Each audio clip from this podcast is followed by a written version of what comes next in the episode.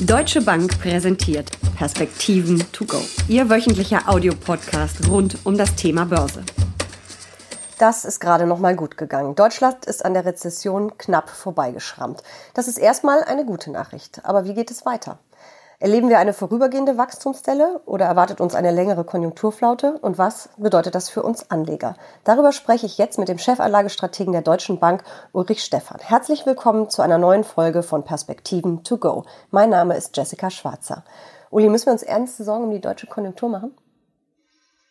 Na, ich würde im Moment noch von einer Wachstumsstelle ausgehen, noch nicht von einem äh, wirklichen nachhaltigen Rückgang bis in die Rezession der Konjunktur. Wir haben im dritten Quartal negative Zahlen gehabt, die aber sehr stark äh, vor allen Dingen auf diesen neuen Abgastest basiert haben. Äh, da war die deutsche Industrie offensichtlich nicht richtig vorbereitet, hatte nicht genug Testanlagen. Es war auch, was die Chemie angeht, dass nicht genug Wasser im Rhein war. Ähm, also da gab es ein paar Gründe für. Im vierten Quartal dann eine Null was schon ein wenig enttäuschend ist. Im ersten Quartal wird es wahrscheinlich auch nicht viel besser werden. Dann allerdings, äh, so ist im Moment die Erwartung, wird es ein wenig besser und wir in Deutschland für das Jahr 2019 mit rund 0,5 Prozentpunkten herauslaufen. 0,5, ähm, spannende Zahl. Das ist ja die Prognose der Deutschen Bank. Ihr habt jetzt schon zweimal innerhalb weniger Wochen korrigiert. Ihr seid, glaube ich, mit 0,3 oder 0, äh, 1,3 oder 1,4 Prozent Wachstum für Deutschland ins Jahr gestartet. Dann die äh, erste Prognose, die ihr zurückgenommen habt, war dann im Januar auf äh, 1,0, jetzt 0,5. Ähm, kommt da noch mehr? Ja, wie gesagt, das wird man jetzt abwarten müssen. Die Stimmungsindikatoren der Wirtschaft äh, deuten im Moment nach unten. Äh, wir haben äh, sicherlich Fragen, was den internationalen Handel angeht. Auch die internationale Konjunktur äh, schwächt sich ein Stück ab. Also wir haben da den Höhepunkt überschritten. Wir würden allerdings erwarten, dass die Dinge nicht eskalieren um China, USA, Handelsdiskussionen äh, um den Brexit herum. Da muss man ein bisschen Daumen drücken. Im Moment ist die Situation etwas unklar. Aber sollte es tatsächlich nicht eskalieren, dann ähm, werden wir wieder steigende Wachstumszahlen in den folgenden Quartalen sehen. Sollten wir allerdings eine Eskalation all dieser Themen ähm, sehen, dann werden wir wohl im negativen Bereich landen in 2019. Ich finde, da sind extrem viele Fragezeichen ähm, im Augenblick im Markt und auch das sehen wir ja auch an den Prognosen, die ja kaum mehr als äh, drei Wochen Bestand haben. Das gilt ja nicht nur für die Deutsche Bank, das gilt ja auch für andere Institute. Was mache ich denn da als Anleger in so einer Gemengelage? Das ist ja wirklich äh, Unsicherheit hoch 10. Ja, ich glaube, man muss die, ähm, die Daten eben verfolgen und genau beobachten. Die Stimmungsindikatoren der Wirtschaft, die Industrieproduktion ist zuletzt zurückgegangen. Und wir haben einfach viele politische Themen. Es sind ja nicht nur die, die wir gerade diskutiert haben. In Spanien wird jetzt neu gewählt weil der äh, regierende Ministerpräsident das äh, Budget, den Haushalt des Staates für äh, das nächste Jahr oder für dieses Jahr nicht durchbekommen hat. Ähm, wir haben in Italien nach wie vor eine schwierige Situation mit einer Rezession.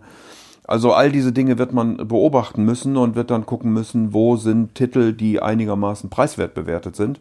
Und da würde ich mich dann eher engagieren als äh, bei, bei teuren Werten. Denn auf der anderen Seite auch die Inflation ist nicht hoch. Das ist wahrscheinlich Folge der ähm, abschwächenden wirtschaftlichen äh, Diskussion. Wir erwarten mittlerweile, dass die Europäische Zentralbank Ende 2020 überhaupt erst erste Schritte unternehmen wird.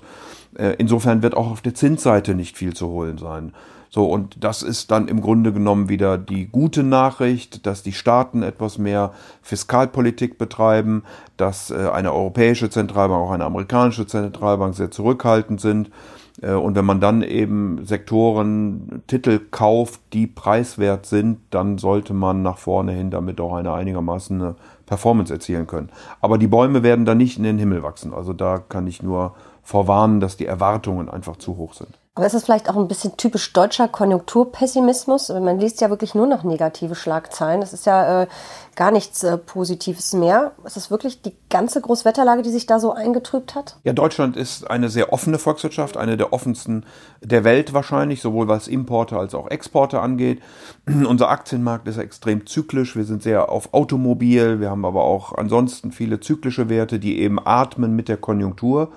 Und es ist natürlich nicht so, dass nur Deutschland zurückgenommen äh, worden ist, sondern die Europäische Kommission beispielsweise hat jetzt äh, die Wachstumsprognosen für Europa von 1,9 auf 1,3 Prozent zurückgenommen. Die Deutsche Bank hat äh, sie noch stärker von 1,2 auf 0,9 zurückgenommen. In den USA bröckelt ähm, im Moment. Das Wachstum ein wenig, zumindest werden ein paar Fragezeichen dran gemacht, weil auch hier die Einzelhandelszahlen und die Industrieproduktion etwas schwächer war. In äh, China ist die Frage, wann wirkt denn der Stimulus? Äh, da gibt es auch einige Häuser, die von einer 5 vor dem Komma sprechen. Wir gehen nach wie vor von 6 bis 6,5. Die Kommunistische Partei hat sich noch nicht abschließend geäußert aus, wahrscheinlich eher am unteren Ende. Äh, aber das sind sozusagen die Fragezeichen, die sich mit den ganzen Problemen, äh, die ich vorhin schon gesagt habe, auftun.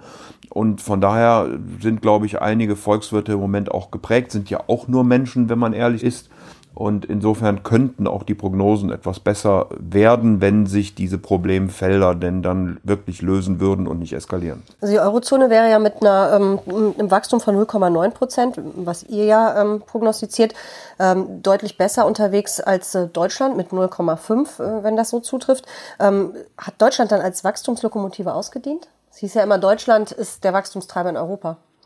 Naja, Deutschland macht den mit Abstand größten Teil äh, von Deutschland aus. Und insofern äh, ist es natürlich sehr wichtig für die Eurozone selbst.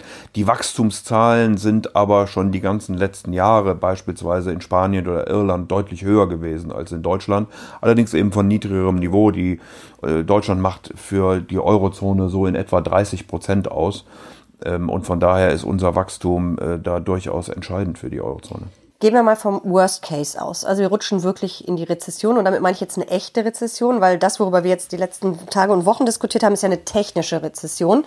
Ähm, und äh, als solche definiert man das ja, wenn ähm, zwei aufeinanderfolgende Quartale negatives Wachstum haben.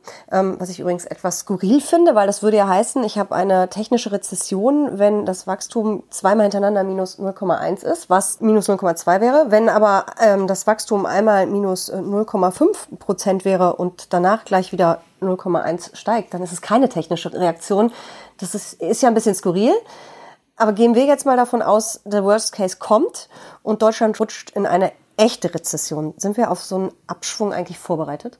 Gute Frage. Also ich finde die Diskussion um, äh, um eine technische Rezession auch etwas merkwürdig. Ähm, wie gesagt, wir waren im dritten Quartal negativ, im vierten eine Null, im ersten Quartal wird wenn es gut geht, eine Null. Danach ist die Hoffnung, dass es besser werden sollte. Wir machen etwas mehr Fiskalpolitik, zumindest in Europa, Frankreich, Italien sind dabei. Man muss mal gucken, was jetzt im Wahlkampf in Spanien rauskommen wird, ähm, ob man auch dort fiskalisch etwas mehr tut, was die Bundesregierung hier tun muss. Im Moment ist sie sehr stark auf anderen Feldern, glaube ich, unterwegs. Es geht um ähm, Armutsdiskussion, um Umverteilung. Es geht weniger darum, wie man denn äh, mehr Wachstum erzielt. Drei Milliarden für IT, künstliche Intelligenz äh, ist, glaube ich, ein wenig zu wenig, wenn man da wirklich Fortschritte erzielen will. Auch hier müsste man im europäischen Kontext dann mehr tun. Insofern bin ich nicht sicher, ob wir vorbereitet sind.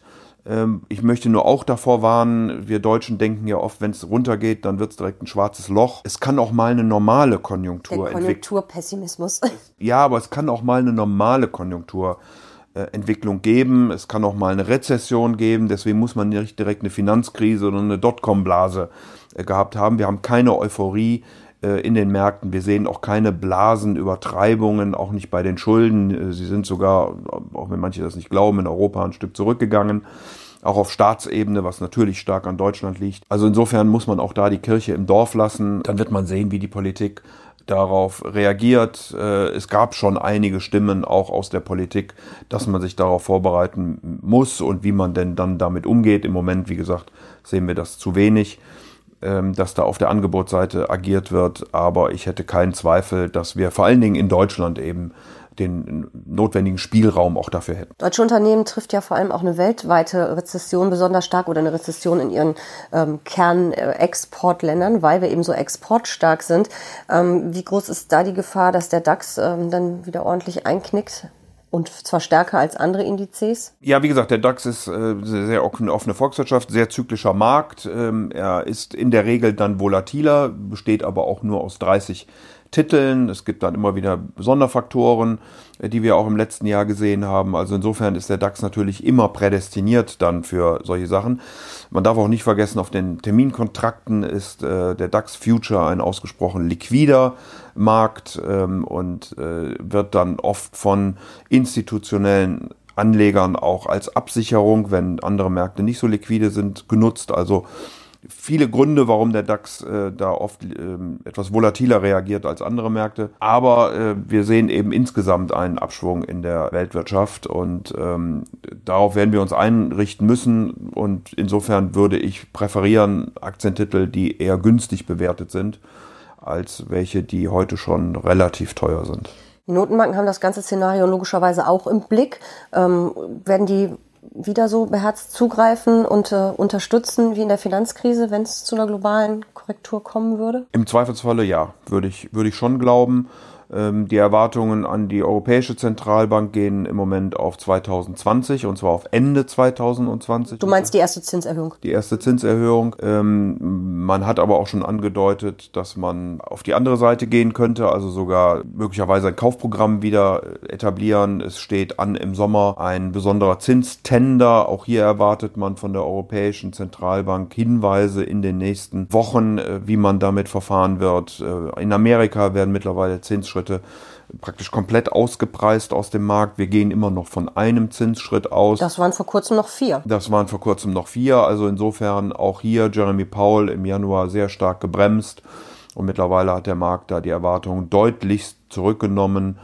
Äh, insofern glaube ich schon, dass die Notenbanken im Moment in so einem Ich warte mal ab und gucke, wie es sich entwickelt, Modus sind, um dann auf die eine oder andere Richtung äh, zu gehen, je nachdem, wie stark der Abschwung denn sein wird. Aber wie gesagt, zusätzlich gibt es auch fiskalische Maßnahmen in den USA in einer Größenordnung von etwa einer Billion US-Dollar und auch in Europa und auch in Asien gibt es doch einige Volkswirtschaften, die auch fiskalisch äh, wieder stärker zulegen. Lustigerweise, wenn man sich jetzt den DAX und Dow anguckt seit Januar, da geht's ja ordentlich hoch. Wir wissen auch warum, weil eben im vierten Quartal doch ein bisschen sehr stark Krise und Rezession gespielt wurde.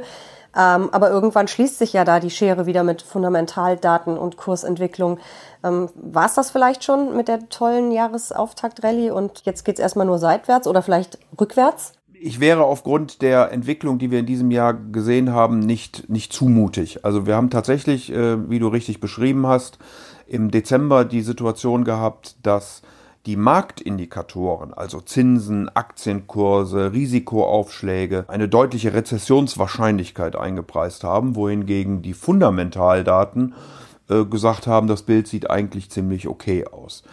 Äh, Im Januar und jetzt in den ersten Februarwochen haben wir dann erlebt, dass sich die Fundamentaldaten deutlich verschlechtert haben, der Markt aber ganz gut performt ist. Insofern hat sich die Lücke geschlossen. Wir sind heute in den Aktienmärkten in etwa fair bewertet, aber links gehen die Gewinnsituationen runter, also die Erwartungen der Analysten für die zukünftigen Gewinne der Unternehmen äh, werden nach unten korrigiert. Ähm, und da müssen wir jetzt gucken, wie weit das denn noch geht. Also wenn die Gewinne einfach weiter nach unten gehen, werden Aktien irgendwann teuer. Oder aber sie müssen äh, auch in den Kursen korrigieren. Und das ist dann die Frage, wie die weiteren, auch vor allen Dingen politischen Themen entschieden werden. Ob wir hier eine Eskalation sehen, was wir nicht erwarten, oder ob wir eine Entspannung sehen. Und wenn wir eine Entspannung sehen, dann könnten auch die Analysten und die Unternehmen wieder positiver in die Zukunft blicken und äh, die Gewinne und auch die volkswirtschaftlichen Prognosen sogar nach oben genommen werden. Also ich glaube, dass da auch viele Analysten, Volkswirte Menschen sind, äh, sich auch treiben lassen von den politischen Themen, die wir im Moment sehr intensiv diskutieren, wo wir alle auch nicht genau wissen, wie der Ausgang ist. Ähm, aber es kann eigentlich in niemandes Interesse sein, dass all diese Themen äh, unkontrolliert eskalieren. Mhm. Trotzdem ist es für Anleger kein einfaches Umfeld. Nun kann man natürlich nicht pauschal sagen, ähm, was ein Anleger tun sollte. Kommt ja immer sehr auf die eigene Strategie und den Anlagehorizont an. Ähm, aber kann man vielleicht doch so ein bisschen allgemeinen Tipp geben, Fuß vom Gas oder was macht ihr mit euren Aktienquoten äh, in den Fonds der Deutschen Bank? Wir waren stark übergewichtet ähm, zum Jahresanfang. Äh, ich muss dabei gestehen, wir waren auch im vierten Quartal übergewichtet, weil wir das, was ich vorhin beschrieben habe, dass die Fundamentaldaten eigentlich besser sind als die Marktdaten gesehen haben. Äh, der Markt ist da gegen uns gelaufen, das tat auch weh. Wir haben dann überlegt, müssen wir was ändern, aber aufgrund der Situation sind wir dabei geblieben und sind in diesem Jahr belohnt worden, also mit einer hohen Aktiengewichtung ins Jahr gestartet wir haben die jetzt nach Performance-Zahlen, ähm, je nachdem, welches Risikoprofil man anguckt, zwischen 5,5 und 8,5 Prozent etwas nach unten genommen, so dass wir heute bei Aktien eher neutral sind. Äh, würde nicht sagen, dass wir jetzt massiv negativ sind, aber eher neutral sind. Wir haben mal ein bisschen Gold ins Portfolio hineingepackt vor dem Hintergrund. Äh, was passiert, wenn die Dinge eskalieren sollten. Ich muss dazu sagen, Gold ist für mich nicht der Performance-Treiber, sondern es ist wie eine Hausversicherung. Ähm, da hoffe ich auch nicht, wenn ich sie abgeschlossen habe, dass mein Haus abbrennt, äh, sondern äh, habe sie drin für, für Eventualitäten. Äh, wir haben USA, wir haben Europa, wir haben aber auch die Emerging Markets, hier besonders Asien äh, und gucken, dass wir vor allen Dingen in Sektoren engagiert sind, die eben preiswert bewertet sind. Äh, ansonsten Unternehmensanleihen, ein bisschen Staatsanleihen nach dem Motto, was passiert, wenn ich nicht recht habe. Aber nochmal, wir sind jetzt vom Gas gegangen, wir sind auf neutral, wir sind aber noch nicht äh, ausgesucht negativ, ähm, weil wir haben keine Euphorie im Markt und, und der Markt läuft ja im Moment noch. Also am Ende hat der Markt immer recht. Und man fragt sich, wenn alle denn so pessimistisch sind, warum äh, steigen wir denn trotzdem praktisch jeden Tag? Ähm, und das muss man, glaube ich, auch ein Stück weit dann zur Kenntnis nehmen. Wir sind gespannt, wie das weitergeht. Vielen Dank für diese Perspektiven to go. Sehr gerne.